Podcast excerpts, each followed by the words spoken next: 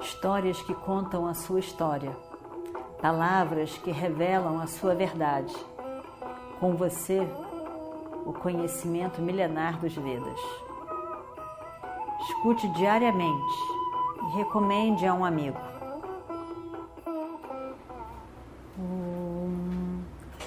Vakratunda Mahakaya Surya Koti Samaprabha Nirvignam Kurume Deva Sarvakaryeshu Sarvada.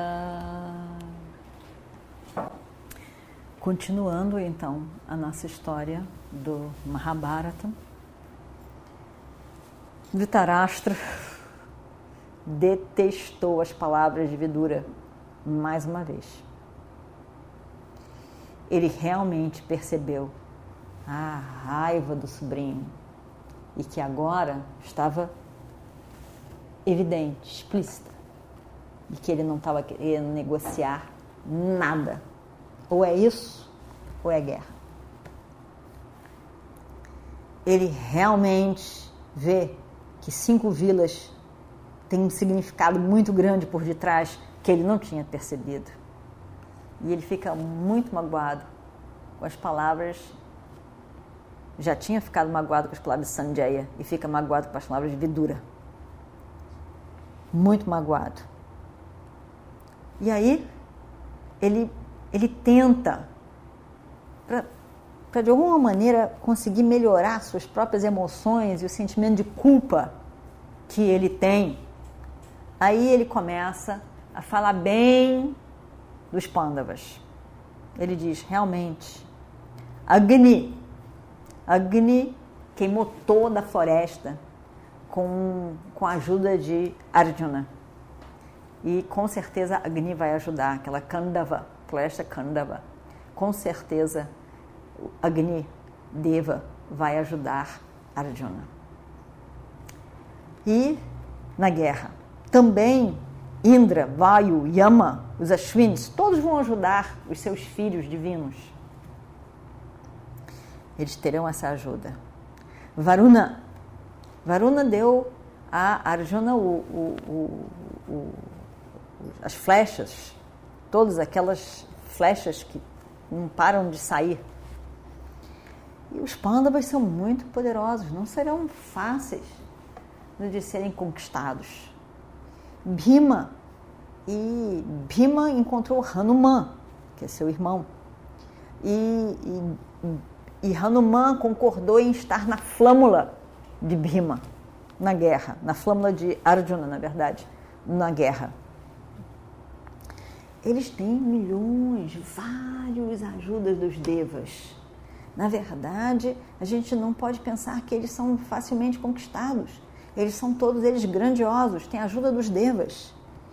E é melhor a gente fazer paz. É melhor a gente escolher a paz, meu filho Duryodhana, na verdade, estava sendo até muito paciente com o pai, porque mais uma vez ele se irrita, mas não tenta, não, não agride e diz, mas ele vai ficando chateado. Meu pai querido, eu entendo, o senhor está passando noites em claro, pensando nessas besteiras todas, de como que nós vamos perder a guerra como que o senhor pode ter certeza, pai, que os devas vão ajudar os pândavas? Da onde que o senhor tirou essa ideia? Da onde que o senhor tirou essa ideia? Na verdade, os devas não vivem de emoções como nós humanos. Competição, inveja, privilégios. Não privilegia ninguém. Os, os devas funcionam dando as bênçãos pelo karma. Pela ação que é feita, karma pala, o resultado da ação é dado. De onde o senhor tirou isso? Isso é definição de Deus. Deus tem que ser assim. Não pode privilegiar esses porque esses são isso ou aquilo, ir contra aquele. Não pode. Não pode fazer isso. Então, isso, isso, isso, não, isso não pode. Se o senhor não lembra de tudo que Vyasa e Narada já, falou, já falaram para nós sobre Deus, quando, senhor, quando eles estiveram aqui, Deus não tem desejo e Deus não tem inveja nem competição. Então, eles estão muito além dessas emoções. Essas emoções, pai, são humanas. São humanas, só cabem aos seres humanos. Seres humanos é que têm apegos e inimigos. Os devas são indiferentes a essa conversa toda do mundo dos, dos humanos. Para eles isso é uma bobeira. Eles não veem significado em, em, em, em apego e significado em inveja e ciúme. Eles não, não lutam por causa de inveja e, a, e, e avareza. Eles estão lá preocupados com os problemas deles. E, e, e, completamente diferente dos nossos. Os nossos nem é nada, nem parece para eles. Eu acho que o senhor está completamente errado nessas, nessas falas. Se realmente fosse como o senhor fala, em que Indra, Yama, Vayu e Ashwins vão proteger os seus filhos, como o senhor diz, pensa bem, pai, ele já teria feito isso ó, há um tempão. Há um tempão. Até agora não fizeram nada. Porque eles não vão protegê-los é só o resultado da ação. E, e, eles não teriam sofrido esses 13 anos. Não, o senhor não precisa ter medo. Os devas vão somente pelo Dharma. Nada mais. E pai, eu tenho que dizer, mais uma vez, porque o senhor não está reconhecendo, eu tenho que dizer mais uma vez. Eu tenho sido um bom rei. Todos os deuses, os devas sabem disso. Os meus súditos falam bem de mim. Todos gostam de mim. Aqui no meu reino não existe extremos. Não existe, não existe sofrimento. As pessoas têm os seus direitos. A chuva vem na hora certa. As pessoas são felizes eu tenho sido justo e correto. Eu não quero falar de mim, mas na verdade o senhor pode perguntar a qualquer um. E é, eu estou falando isso de mim mesmo para que o senhor possa ser convencido de que não tem razão para ter medo. Eu governei esse, esse reino muito bem Pode perguntar a todos os meus amigos. Eles vão todos dizer a mesma coisa. Ninguém pode me acusar de ser, ter sido injusto, ter sido incorreto. Eu fui correto o tempo todo.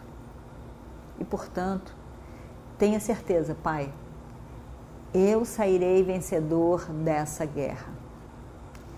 Nenhum deva vai poder vir e perturbar a nossa paz mental. Tendo dito isso, Duryodhana já deu um basta naquela conversa. Se levantou abruptamente e sai fora da corte. E imediatamente, como sempre, Radeia vai atrás dele.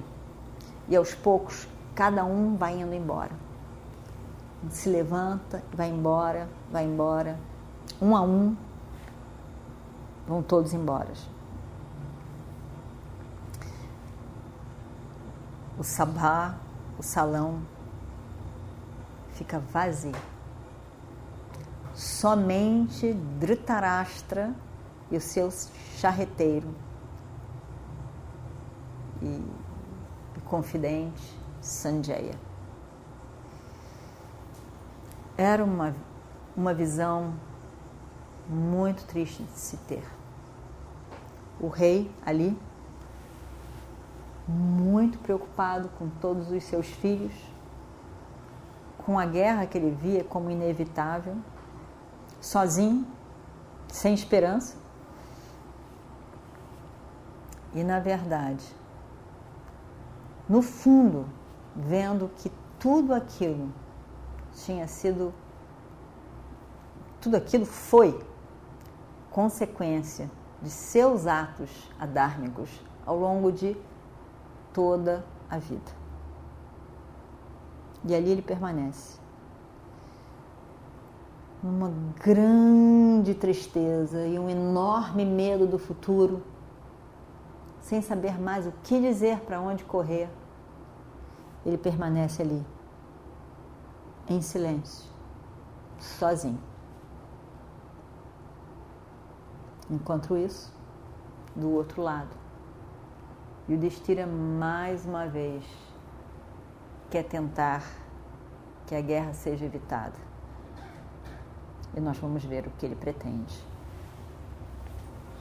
Om Shri Guru Bhyo Namaha Harihi Om Histórias que contam a sua história, palavras que revelam a sua verdade. Com você, o conhecimento milenar dos Vedas. Escute diariamente e recomende a um amigo.